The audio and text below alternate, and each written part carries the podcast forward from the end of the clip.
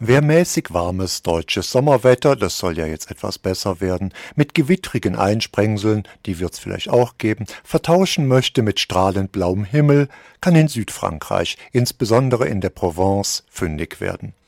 Passend hierzu verkehrt seit März einmal täglich als Direktverbindung von Frankfurt und Mannheim nach Lyon, Avignon, Aix-en-Provence und Marseille ein TGV, der die Gesamtstrecke, wenn alles gut läuft, in acht Stunden bewältigt mit einer zwischenzeitlichen Höchstgeschwindigkeit von 320 Stundenkilometern braust der doppelstöckige Zug gen Süden, wobei wir nicht pingelig sein sollten, wenn der Triebwagenzug, der morgens aus Paris kommt, nach zweistündigem Aufenthalt in Frankfurt nicht durchgehend sauber erscheint.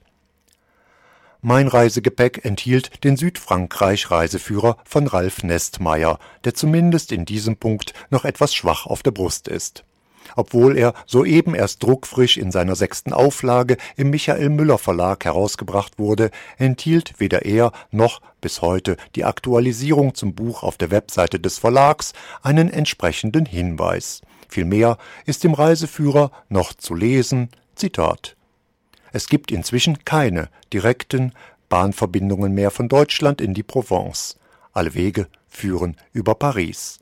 Zitat Ende wobei die direkte Verbindung nicht einmal teuer zu sein braucht, wenn Mann und Frau rechtzeitig bucht, was allerdings eine Kreditkarte voraussetzt, was wiederum den Zugang gleich einschränkt. Es lohnt sich hierbei durchaus, das Angebot auf der Webseite der französischen Eisenbahn SNCF anstelle der Deutschen Bahn zu nutzen so gibt es Wochentage, an denen die einfache Fahrt 39 Euro kostet, an Wochenenden hingegen wird es hier erfahrungsgemäß eng und ziemlich teuer. Eher kurios ist, dass beide Bahnverwaltungen, die deutsche und die französische, über je ein eigenes Kartenkontingent verfügen und hieran unterschiedliche Preisvorstellungen knüpfen. Die TGVs, die in Frankfurt und Marseille abfahren, sind jedoch insbesondere auf französischem Gebiet gut besetzt Stehplätze und Gangsitzplätze wie im ICE gibt es hier nicht. Doch im Süden angekommen entfaltet der Reiseführer sehr wohl seine außerordentliche Kompetenz. Mann und Frau mag, je nach Neigung und Interesse, den einen oder anderen Schwerpunkt setzen und manch subjektive Anmerkung des Autors anders bewerten. Er erweist es sich dann doch als problematisch, ein Gebiet in 732 Seiten zu pressen, das von Toulouse am Fuße der Pyrenäen bis nach Nizza nahe der italienischen Grenze und von Lyon nahe der Alpen bis nach Marseille am Mittelmeer reicht. Wer sich wie ich, auf eine kleine Region beschränkt, muss dann damit leben, selbige Region eher knapp dargestellt vorzufinden und darüber hinaus den Ballast einiger weiterer hundert Seiten mitzuschleppen, die immerhin zu einer anregenden Lektüre verführen. Doch dies spricht nicht gegen den Band, allenfalls gegen meine zu groß gewählte Auswahl. Da ich aber nicht mit dem Autor durch die Provence wandern oder mich auf die obere Provence beschränken wollte, dies das Thema zweier weiterer Reiseführer des Autors Ralf Nestmeier muss ich eben nehmen, was sich so findet. Was nicht so tragisch ist, denn im Detail überzeugt der Autor mit Genauigkeit und Kompetenz. Seine Tipps verraten eine Kenntnis, wie sie nur nach rund drei Jahrzehnten Herumreisens im Lande zu erwerben ist was vom Tourismus überlaufen ist und was eher nicht, erfährt die oder der Reisende nicht erst vor Ort, sondern schon zuvor im Buch, wobei sich hier durchaus die Frage einstellt, inwieweit Reiseführer wie dieser den zerstörerischen Charakter des touristischen Daseins noch verstärken nun kann kein Reiseführer etwas dafür, wenn in Frankreich die Randbezirke einer Stadt, wie etwa Avignon, nicht nur durch einen kathedralenartig gestylten TGV-Bahnhof zugepflastert werden. Immerhin sind dort die Toiletten unter windgefluteten Bahnsteigen akzeptabel, was Mann oder Frau von den sanitären Einrichtungen des postmodern gestylten Bahnhofsgebäudes am Lyoner Flughafen Saint-Exupéry eher nicht sagen kann. Diese wurden in einer Art Brettverschlag ins Untergeschoss verbannt, was uns so einiges über die französische Wertschätzung ganz normaler menschlicher Bedürfnisse aussagt. Doch auch in Avignon lässt das Design Wünsche offen, denn wenn im funktional gehaltene Mini-Restaurant zum entsprechenden Bahnhofspreis neben Glamour auch verratzte Sperrholzplatten zu finden sind, dann wird auch hier eher Schein als Sein verkauft. Gewöhnungsbedürftig ist die französische Unsitte, das Abfahrtsgleis erst kurz vor Einfahrt des Zuges anzuzeigen, weshalb sich an den Bildschirmen, die zur Halsverrenkung einladen, ganze Menschentrauben bilden, die den Durchgang für andere Reisende versperren. Diese Maßnahme erscheint ganz und gar überflüssig, weil auch in Frankreich die Züge in der Regel jeden Tag am selben Bahnsteig verkehren Böse Zungen behaupten, diese Maßnahme diene der Förderung des örtlichen Handels. Denn rein zufällig sind häufig zahlreiche Stände um die Bildschirmtrauben gruppiert an den in die Außenbezirke verpflanzten Hochgeschwindigkeitsbahnhof von Avignon schließt sich inzwischen eine ganze Infrastruktur an Parkplätzen, Hotels, Gewerbegebieten und Schnellstraßen an, was nicht nur die Zersiedelung einer Region fördert, sondern auch trotz neckisch gestaltetem Eingangstor einfach nur hässlich ist und so gar nicht zum Ambiente einer Kathedrale passt vom TGV-Bahnhof gelangt Mann oder Frau wenigstens recht unproblematisch mittels Shuttlebus in die Innenstadt, wo insbesondere im Juli das nächste Problem lauert. Alljährlich findet hier ein Festival statt, bei dem die ganze Stadt mit Plakaten zugepflastert und durch die mobilen Einheiten der andernorts als Schlägertruppe berüchtigten CAS abgesichert wird. Übernachtungsmöglichkeiten werden dann rar. Aber es gibt sie. Die Innenstadt von Avignon wird dann zu einem einzigen Spektakel, an dem so mancher postmoderner Theoretiker seine Freude hätte. Bei Licht betrachtet steht jedoch der Fokus auf Kommerz, und manche Gauklertruppe hat dann eher etwas von Animateuren auf den Sandstränden der Riviera, die ebenfalls im Reiseführer zu finden sind. Die Sandstrände, nicht die Animateure. Ich weiß, ich bin ein Kulturbanause, aber das ist ja auch kein Wunder bei so viel banaler und einfallsloser Allerweltssoße. Zumindest ab dem Moment, ab dem wir das Geschehen ideologiekritisch auf seine nackte Existenz herunterbrechen. Etwa 50 Kilometer östlich von Avignon, am Südhang des Luberon, finden wir das Dorf Lormarin mit seinem kleinen Château. Zitat aus dem Reiseführer. Lomarin ist zweifellos eines der schönsten Dörfer des Luberon. Ursprüngliches Dorfleben darf man aber nicht erwarten, denn Lomarin ist fest in der Hand der Touristen. Zitat Ende. Der Markt am Freitagvormittag mag ein Geheimtipp für sich langweilende Ferienreisende sein, doch im Grunde ist er ein Markt wie jeder andere auch, austauschbar und wirkliches Highlight eben nicht. Folgerichtig findet er beim Autor auch keine Gnade und wird nur insoweit kurz gestreift, dass es ihn gibt. Mehr wäre auch nicht hinzuzufügen. Weiter nördlich locken die malerischen Dörfer Bonnieu, Roussillon mit seinen Ockerbrüchen und Gordes.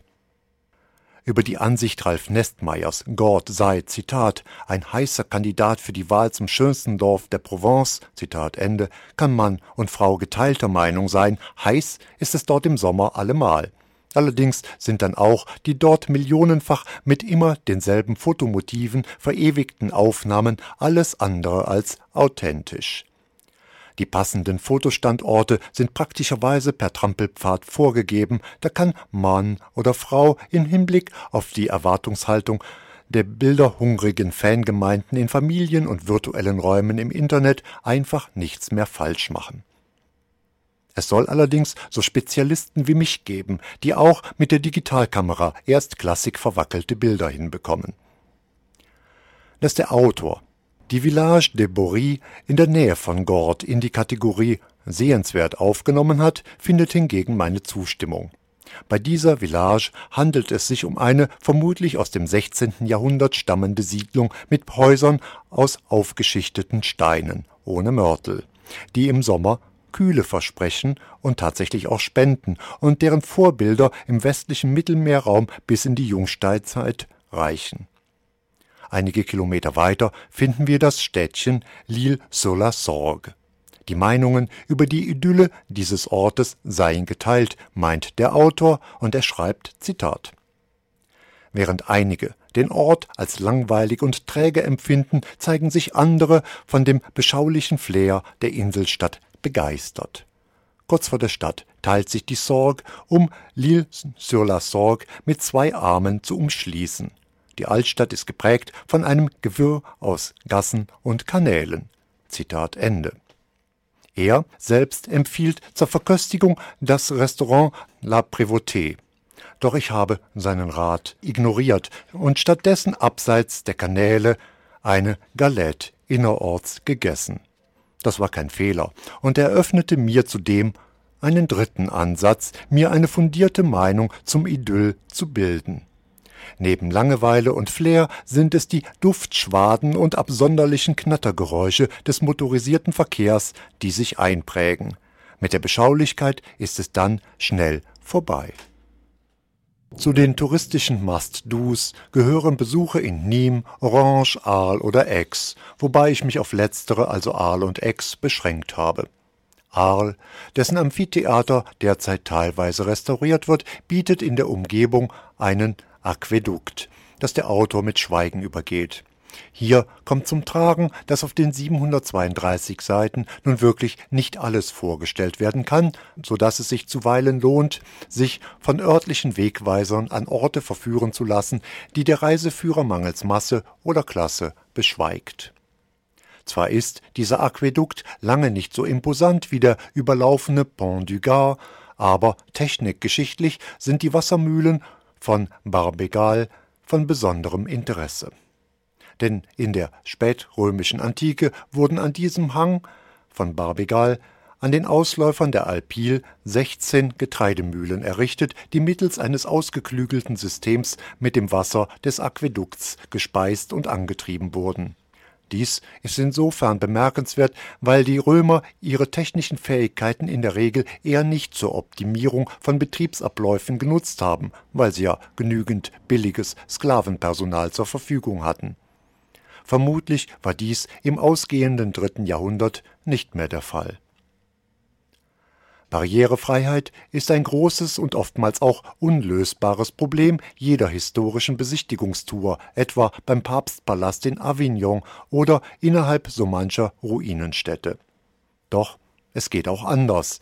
Die Lied berühmte Brücke von Avignon ist nach der Querung eines Innenhofs mittels eines Aufzugs zu erreichen, so dass der Blick auf die Rhône und den auf Ausbeutung der Christenheit beruhenden Papstpalast auch denen offen steht, die auf einen Rollstuhl angewiesen sind.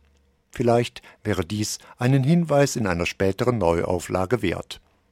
Andere Barrieren, so der Autor, kennt Aix-en-Provence. Zitat in der Innenstadt mit dem eigenen Pkw zu fahren sollte man tunlichst vermeiden. Aber auch in den Randbezirken gilt, Parkplätze sind Mangelware. Zitat Ende. Das mag wohl auch für andere Städte gelten, doch Aix erwies sich diesbezüglich als problemlos. Bar jeder Ortskenntnis wurde zielsicher ein freier Parkplatz gefunden.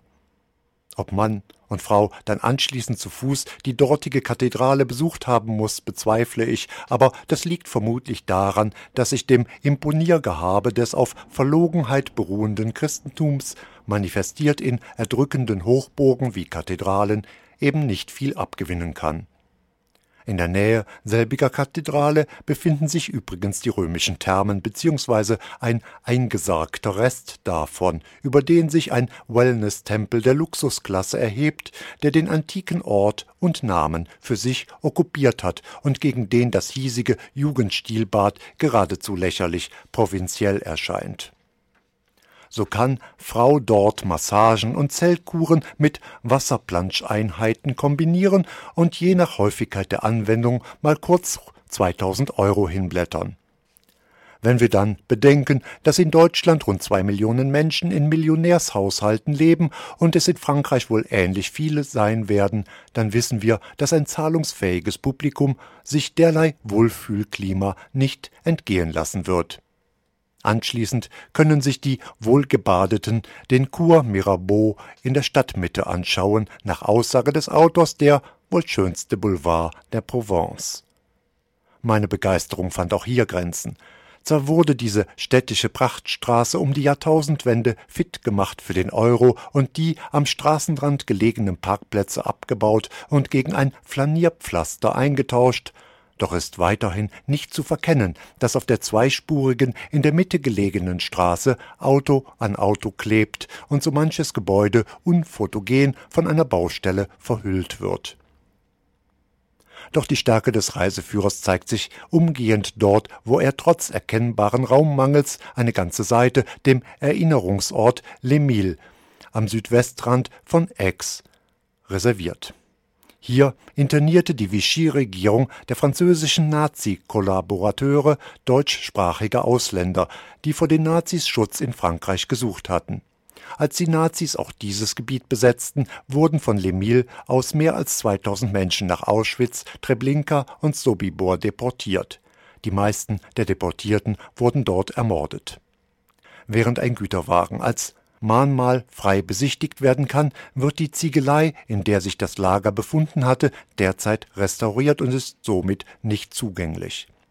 Diesbezüglich lohnt dann der Blick auf die Webseite des Verlags, auf der aktuelle Änderungen zu den Angaben im Reiseführer vermerkt sind. Die Ziegelei und der Bahnhof sind allerdings schlecht ausgeschildert. Hier empfiehlt es sich, den Anfahrtsweg vorab im Internet zu suchen. Überhaupt sind geschichtliche Einführungen und Hintergründe überall dort eingestreut, wo die bloße Angabe eines lohnenswerten Besuchs alleine nichts aussagen würde. Erfreulich ist hierbei, dass der Autor die religiös verbrämten Auseinandersetzungen des Mittelalters, die Ketzer und Hugenottenverfolgung ganz selbstverständlich auf ihre profanen Gründe zurückführt Kreuzfahrerheere plünderten und raubten ihren Anführern Reichtümer und Territorien zusammen, und wie heute ist es dann ganz praktisch, derlei als Kampf um religiöse, ethnische oder sonstige Spintisierereien zu verkaufen. Zusammen mit der Vorstellung ausgewählter Hotels und Restaurants, die zuweilen durch aktuelle Leserinnen und Lesertipps ergänzt werden, liegt somit ein praktisches Handbuch vor, das durch regionale und Stadtpläne vervollständigt wird. Der Reiseführer Südfrankreich von Ralf Nestmeier war mir und war mit und trotz seiner 732 Seiten ein nützlicher Reisebegleiter. Er ist in sechster Auflage im Michael Müller Verlag zum Preis von 26,90 Euro erschienen